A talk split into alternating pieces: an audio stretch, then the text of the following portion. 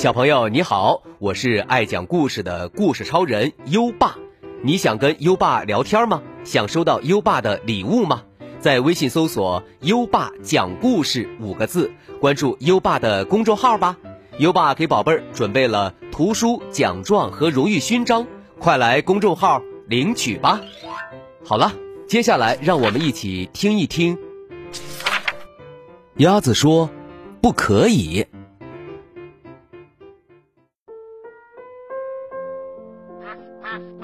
鸭子住在一个漂亮的池塘里，大白鹅是这个池塘的主人。灿烂的阳光下，清澈的水面闪闪发光，池塘的每一位居民都过着快乐的生活。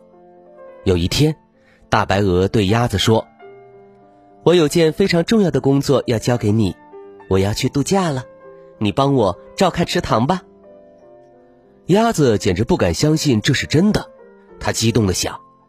大白鹅让我来照看池塘，那我就是池塘管理员啦。他心里美滋滋的，挺挺胸脯，自信满满的答应道：“大白鹅，我一定会尽全力来做的。”第二天，鸭子起了个大早，它来到池塘边，正好碰见一群蜻蜓在比赛，看谁飞得最快。鸭子大叫起来：“快停下！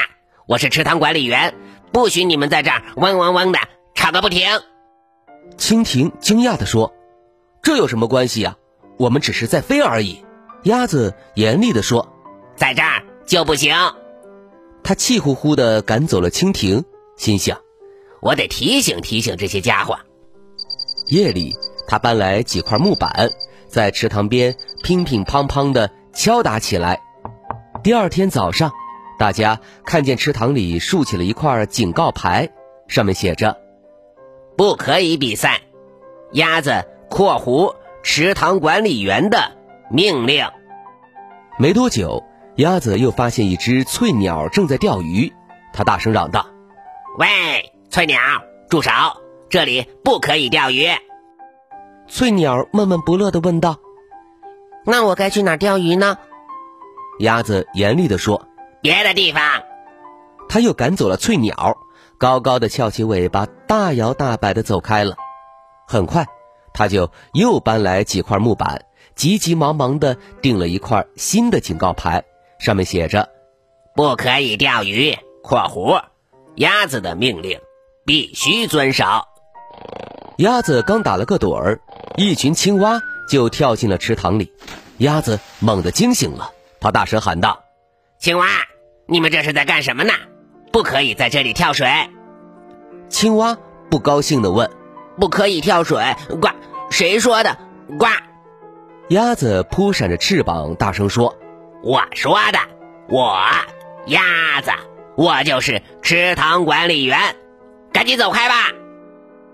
很快，池塘里到处都是警告牌：“不可以跳水，严厉禁止跳水。”（括弧）这是鸭子的命令，不可以跑步，不可以跳跃，不可以比赛。鸭子（括弧池塘管理员的命令）不可以钓鱼（括弧鸭子的命令必须遵守）不可以游泳，不许溅起水花。最后，鸭子满意的坐了下来，终于安静了。他这样想着，但却感到有些不安。他看了看前面这个漂亮的池塘，阳光依然灿烂，四周静悄悄的，没有蜻蜓的嗡嗡声，没有扑通扑通的跳水声，也没有水花的哗哗声，什么声音也没有。这里变得太安静了，鸭子感到很伤心。哎，嗯，大家都去哪儿了？怎么没有人来玩了呀？哎呀，呃，瞧瞧我都做了什么呀！他猛地跳了起来，急匆匆的去找他的朋友们。鸭子来到草地上，发现大家全都在这儿自由自在的玩耍。蜻蜓嗡嗡的说：“这儿呵，真好啊！”青蛙呱呱的喊道：“这儿可没有鸭子来赶我们走！”呱！鸭子哭了，它拖着沉重的步子。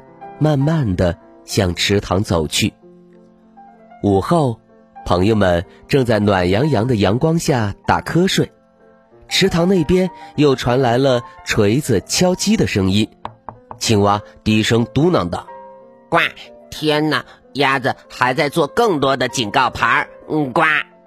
直到深夜，池塘边乒乒乓乓的敲打声都没有停止。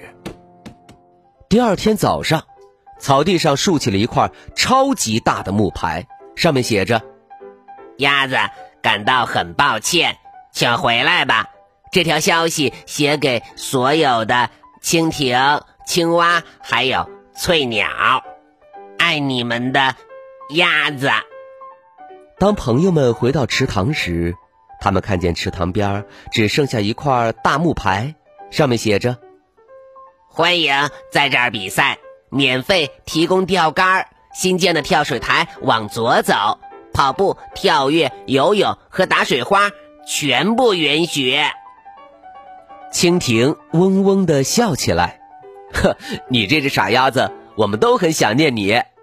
青蛙呱呱地喊道：“尽管你老是喜欢指挥人，呱，希望你以后不要再这样了，呱。”大白鹅度假回来了，看到池塘里热闹的景象。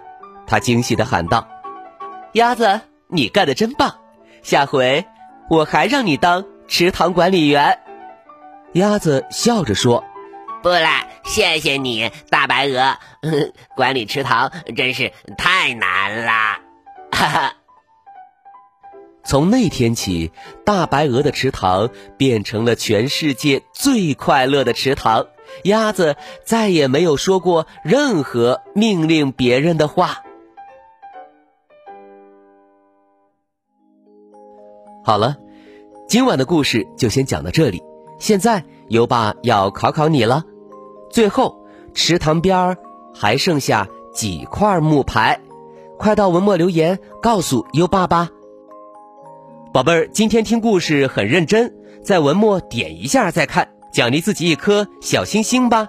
宝贝儿还可以把优爸的故事分享给好朋友，邀请他跟你一起答题。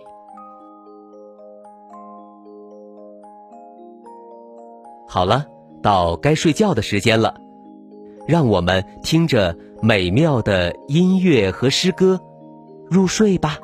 优爸祝你好梦，晚安。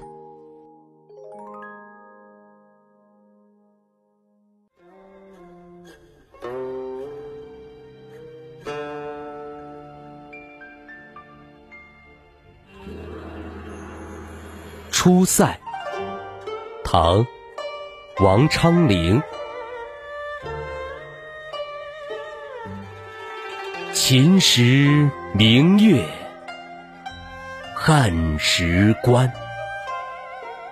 万里长征人未还，但使龙城飞将在，不教胡马。度阴山，